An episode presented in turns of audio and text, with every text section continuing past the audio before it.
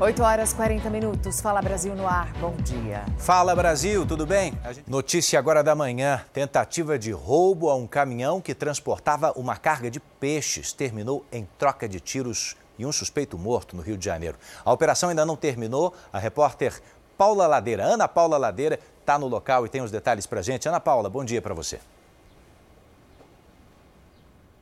Bom dia, Edu. Bom dia, Mariana. Os policiais militares conseguiram perceber o roubo e começaram a perseguir este carro cinza, que tinha quatro homens fortemente armados. Houve uma intensa troca de tiros. Um homem ficou ferido e morreu no local. Os outros três conseguiram fugir.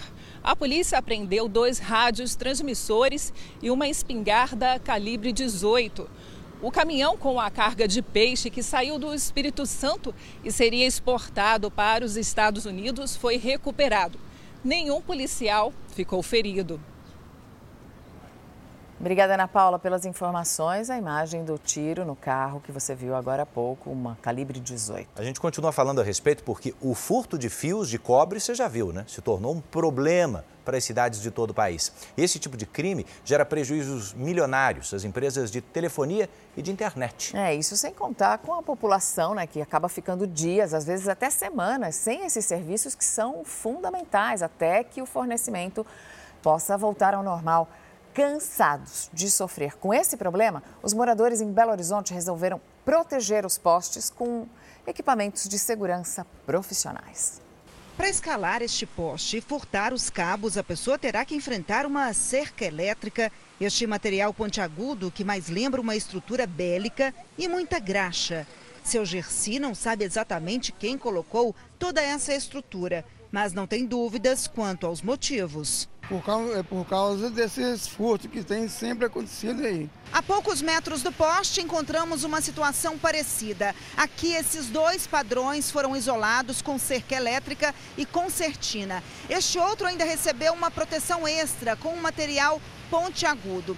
Eu tentei conversar com os responsáveis pela empresa, mas ninguém quis gravar entrevista. Informaram apenas que tomaram esta atitude porque estavam cansados de ficar no prejuízo por causa dos furtos de cabos. Ah, isso aí não resolve não. Não tem como resolver não, porque felizmente a bandidagem é muito.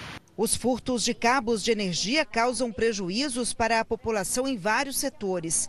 Uma Almeida capital ficou sem luz para atender crianças e até a merenda foi comprometida. E a tentativa de furto de fios em uma galeria subterrânea próxima ao Hospital das Clínicas causou um curto-circuito e interrompeu o fornecimento de energia na unidade e em outros hospitais no entorno. Na mesma época, a Santa Casa teve que desmarcar o tratamento de pacientes com câncer. E é uma coisa que normalmente é difícil para poder conseguir. Uma resolução da Anatel e da ANEEL permite que nos postes sejam instalados apenas cabos de energia, de telecomunicações e sinalizações de trânsito. Qualquer coisa além disso é proibido e perigoso. O servidor da CEMIG informou que a companhia vai retirar tudo que estiver irregular se vier uma pessoa qualquer subir nesse poste e se acidentar, o fato da CEMIG deixar colocar no poste, ela pode ser responsabilizada também. Então é perigoso para a população, é perigoso para os nossos funcionários e também para quem instalou. É incrível que a gente tenha chegado a esse ponto, né? Você já ouviu falar em ladrão arrependido? Um criminoso resolveu devolver tudo que tinha furtado de uma casa em Belo Horizonte. Mas o arrependimento não foi porque ele desistiu da vida de crimes, não. O motivo é outro. O assaltante descobriu que a casa que tinha invadido era, na verdade, de um delegado de polícia. Ele voltou ao local dois dias depois, devolveu tintim por tintim os relógios, a munição, tudo que ele tinha levado e deixou esse gracioso bilhete aí. Ó. Estou devolvendo tudo que foi levado, mas não quero problemas. Por isso, estou devolvendo. Se eu soubesse que era casa de polícia, não teria nem entrado. Me desculpa. Sou sujeito homem, por isso estou devolvendo, apesar do arrependimento. A polícia continua procurando pelo criminoso porque até agora bilhetinho não isenta ninguém de pagar pelo que fez. O ator Tiago Rodrigues falou pela primeira vez, depois de ter sido espancado por cinco homens. O que antes estava sendo tratado como um assalto agora se transformou em um mistério para a polícia porque o ator prestou depoimento na delegacia, mas diz que não se lembra do que aconteceu. O ator chegou à delegacia com a cabeça enfaixada e usando boné.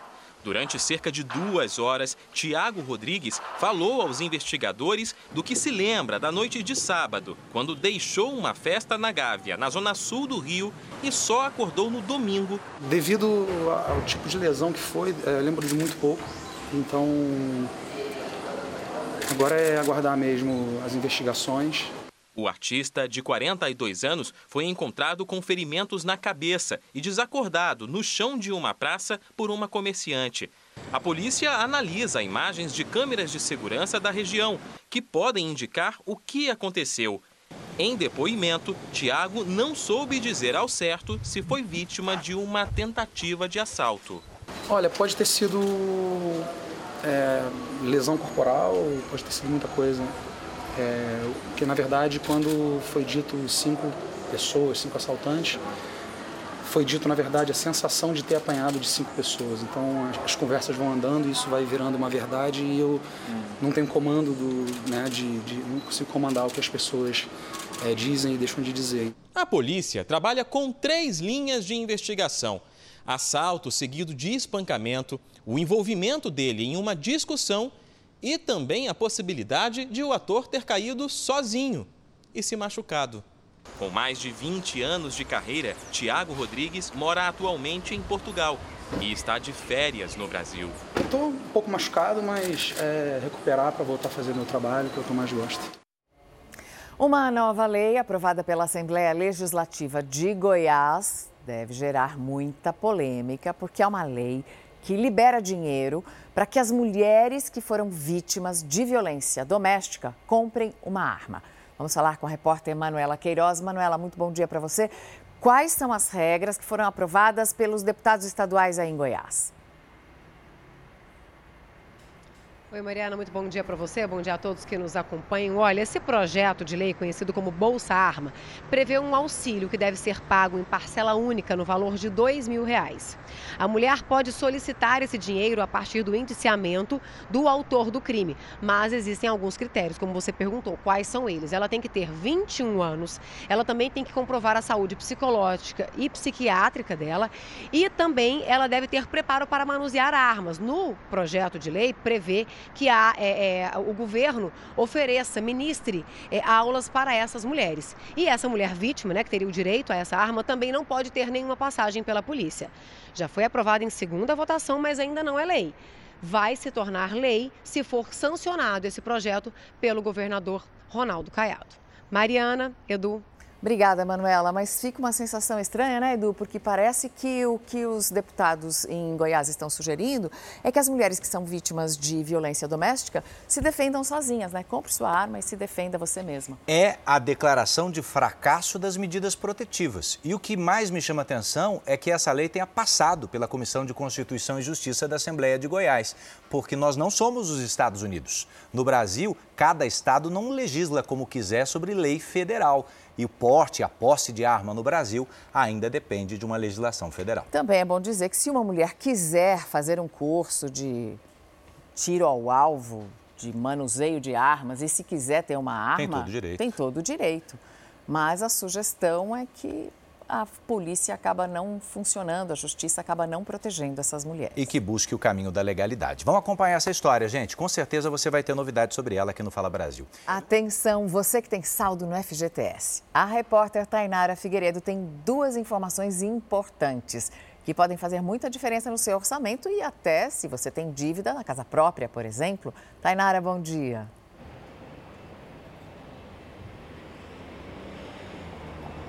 Bom dia, Mariana. Uma boa notícia, né, para esse finalzinho de ano. Bom dia para você, para Edu e para todos. Os trabalhadores que ainda não realizaram o saque do FGTS da conta têm até amanhã para fazer isso. O valor é de até mil reais, considerando a soma de todos os saldos disponíveis nas contas, ativas e inativas. Quem não tirar o dinheiro, ele volta para a conta do FGTS. Outra boa notícia é que o trabalhador vai poder usar o saldo do FGTS para pagar até seis prestações atrasadas do financiamento da casa própria. Mas são parcelas atrasadas de janeiro de 2021 para cá. Edu, Mariana. Boas dicas, Tainara. Obrigado pelos detalhes. Bom, tá mais caro abastecer com etanol no Brasil. Você tem carro flex, já sabe fazer aquela continha que a gente sempre te lembra aqui. A Monique Bittencourt está chegando para dar detalhes sobre esse novo aumento. Monique, bom dia para você. Qual é o preço médio nacional hoje e onde, onde mais aumentou o valor, hein? Olá, Edu, bom dia para você. Olha, nesse posto onde nós estamos, aqui no Rio de Janeiro, o etanol está custando R$ 4,49, mas o preço médio está em R$ 3,84. O valor subiu em 12 estados e também no Distrito Federal, comparando com o último mês.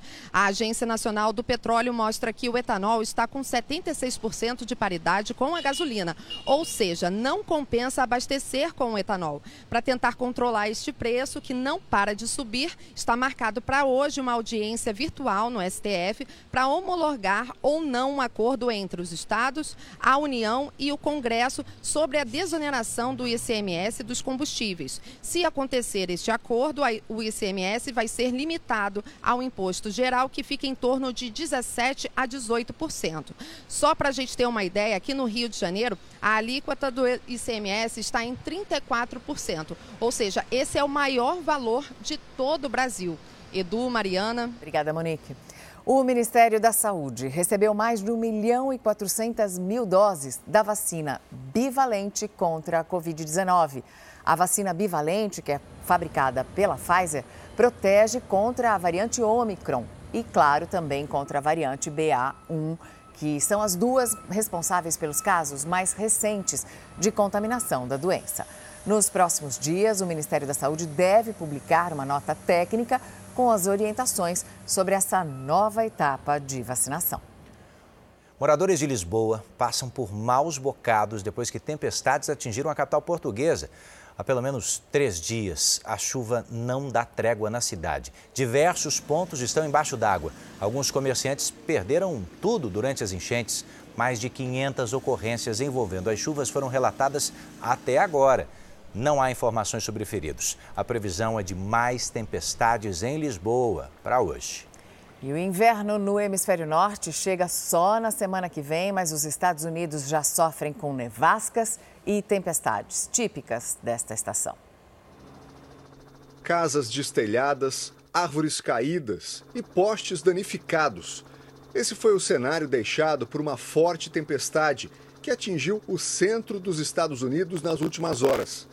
Em regiões como Louisiana, Oklahoma e Texas, diversas construções ficaram assim, totalmente destruídas. Em apenas um dia, mais de 70 voos foram cancelados e outros 800 atrasados na região. Mas a preocupação maior é com o norte do país. O acúmulo de neve e gelo fechou rodovias e estradas.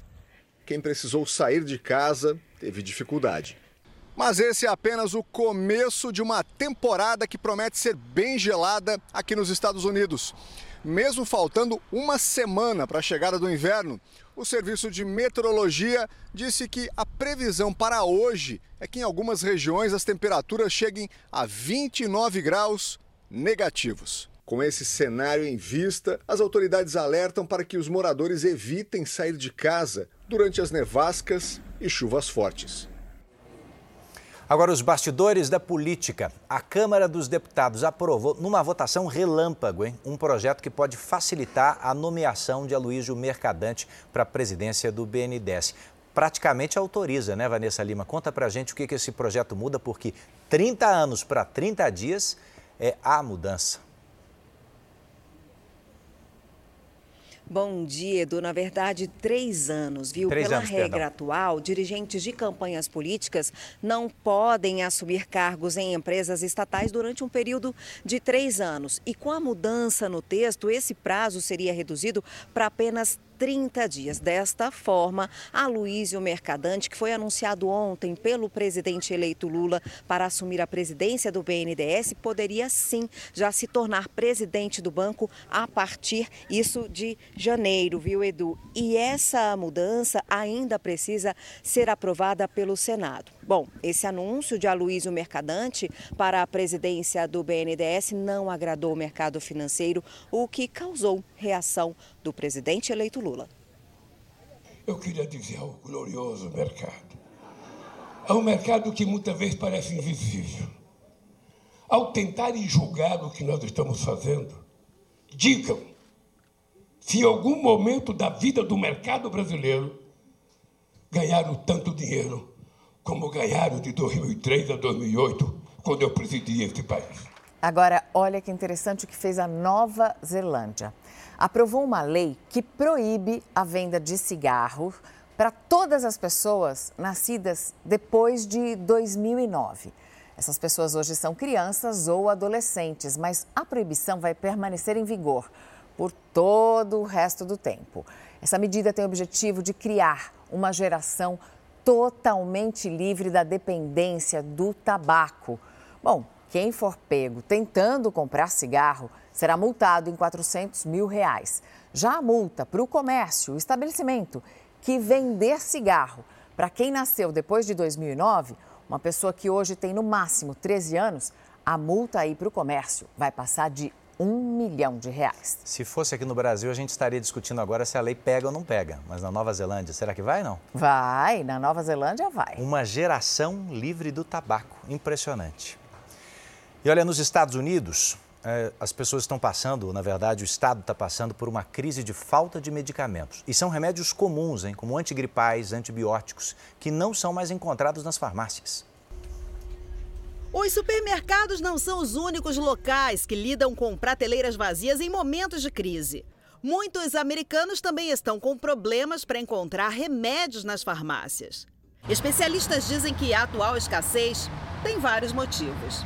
Os fabricantes não conseguem atender a demanda, principalmente porque não têm profissionais suficientes. Então, eles não são capazes de fornecê-los aos atacadistas, que, por sua vez, não podem enviá-los para as farmácias também por falta de mão de obra. Virou um efeito dominó. Outro problema que influencia as prateleiras vazias é a alta demanda causada pelo aumento recente de doenças virais como a Covid-19 e a gripe. O número de pessoas atendidas nos hospitais aumentou em média 30% em relação ao mesmo período do ano passado. O Centro de Controle de Doenças Infecciosas aqui nos Estados Unidos está pedindo às pessoas que usem máscaras em ambientes fechados novamente. À medida que as festas de fim de ano se aproximam, com as famílias se reunindo, as autoridades de saúde temem que isso possa sobrecarregar o sistema e piorar ainda mais a escassez de medicamentos por aqui. Enquanto as farmácias tentam colocar o estoque em dia, os médicos têm um recado importante para os pais. Vacinas nas prateleiras não servem para nada, só servem nos braços das pessoas.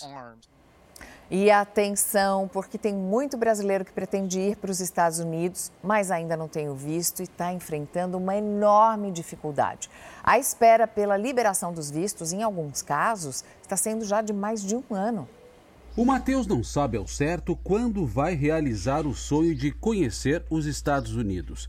A entrevista dele para a liberação do visto de entrada no país está prevista para daqui a oito meses. A primeira data disponível no consulado de Porto Alegre, que em teoria é o consulado que tem as melhores datas, as datas mais próximas, a data estava para fim de agosto de 2023. Os Estados Unidos reabriram as fronteiras há um ano, mas os brasileiros continuam enfrentando longas filas para tirar o visto. A demora é maior para quem tenta pela primeira vez na categoria Turismo e Negócios. O problema é relatado em consulados de todo o país. Em São Paulo, Rio de Janeiro e Brasília, o tempo de espera é superior a um ano. No Recife, a média é de 337 dias e em Porto Alegre, 324. A emissão do visto para os Estados Unidos para turismo ou negócios também está prejudicada em países como Colômbia, México e Canadá. Em outras modalidades, como estudante, o fluxo de agendamento está normalizado com espera de 2 a 10 dias. A boa notícia para quem está atrás da renovação do visto é que a pessoa pode ser liberada da entrevista. Consegui antecipar a entrevista então para julho de 2023, então foi um mês de avanço. Possivelmente nos próximos meses, de antecipar ainda mais. Milena Ciribelli, me conta uma coisa: quem tem Messi tem tudo, hein? A Argentina fez o que não fizemos, estão na final da Copa do Mundo. Bom dia para você. Olá, Edu, Mariana, bom dia a todos. É isso mesmo. Messi é incrível. Aquele drible que ele deu entortou todo mundo, parecia mais uma manobra radical. Ele fez realmente a diferença na vitória da Argentina por 3 a 0 sobre a Croácia na semifinal. Por isso, nós vamos conversar com Roberto Tomé, que está ao vivo lá no Catar, para saber com Tomé. Tomé, além da classificação, alguns recordes também foram quebrados. Conta pra gente. Oi, Milena, bom dia a todos. Pois é, mais um show de Messi aqui no Catar. E ele se tornou ontem o maior artilheiro da Argentina na história das Copas. Com o gol de pênalti que ele fez na vitória por 3 a 0 sobre a Croácia, Messi agora tem 11 gols, ultrapassou Batistuta, que tem 10 gols. E Messi também igualou o recorde do alemão Lothar Matthäus com 25 jogos disputados na história das Copas. E domingo ele vai ter a oportunidade aí de se tornar o único jogador com 26 jogos disputados. Por tudo isso, Messi, a imprensa tem se rendido ao talento dele. É, com certeza ele vai estar em campo. Hoje sai o adversário da Argentina, né? E aí, gente, vai dar França ou Marrocos? Roberto Tomé, o confronto hoje desperta uma rivalidade que vai além dos gramados. É, Milena, é o confronto do gigante contra a surpresa da Copa. E este encontro pode ser tratado também como um confronto entre o Império e a ex-colônia. A França dominou Marrocos entre 1912 e 1956, o ano da independência do país africano. E uma das questões mais delicadas hoje no relacionamento entre os dois países é a questão dos imigrantes marroquinos que vivem na França. Para o jogo de hoje, o governo francês designou já 2 mil policiais para fazer a segurança na cidade de Paris. E a França precisa mesmo tomar cuidado com esta surpresa da Copa. Afinal, Marrocos já eliminou Portugal, Espanha e Bélgica. Obrigada, Tomé, pelas informações. Bom, o Fala Esporte de hoje fica por aqui. Eu vou voltar com vocês, Mariana e Edu. Obrigado ao Tomé, obrigado a você, Milena. Liberté, Egalité, Mbappé, final Argentina, França, Argentina, tricampeão. E o mais importante, tudo na paz, gente. Sim. A uva passa, um ingrediente que sozinho já é polêmico nas receitas, agora pode ficar de fora do Natal este ano. O Ministério da Agricultura apreendeu quase 50 toneladas de uva passa em São Borja, no Rio Grande do Sul, e também em Foz do Iguaçu, no Paraná, porque as autoridades encontraram em alta concentração uma substância que é prejudicial à saúde, é a ocratoxina A, OTA, que é produzida por vários fungos diferentes. Parte dessas uvas passas iria para a produção de panetones. O restante seria comercializado no varejo. Mas todo esse material foi apreendido e não poderá ser vendido. Que loucura essa notícia, hein? Eu vou confessar que já não faço muita questão de uva passa. Eu gosto. Com toxina, então, daí é que não precisa. Fala Brasil está terminando, gente. Excelente quarta-feira para você. E um ótimo dia para você que continua com Hoje em Dia e com o nosso querido César Filho. Oi, César. Você não acha que ele tem que fazer o teste? Eu acho, eu acredito, eu acredito nisso. A massagem é muito boa, Aquele né? escovão? É, é, claro que por que não, né? Uma massagem... Aproveita, no sábado já vai Você- para o banho. Você viu a dica do César? Uma massagem é muito boa, né? Sempre relaxante, entendeu? Entendi, entendi. Captou minha mensagem? Logo, logo, logo, logo o povo- o pessoal vai entender. um beijo para vocês, uma excelente quarta-feira. Bom descanso e até amanhã, se Deus quiser.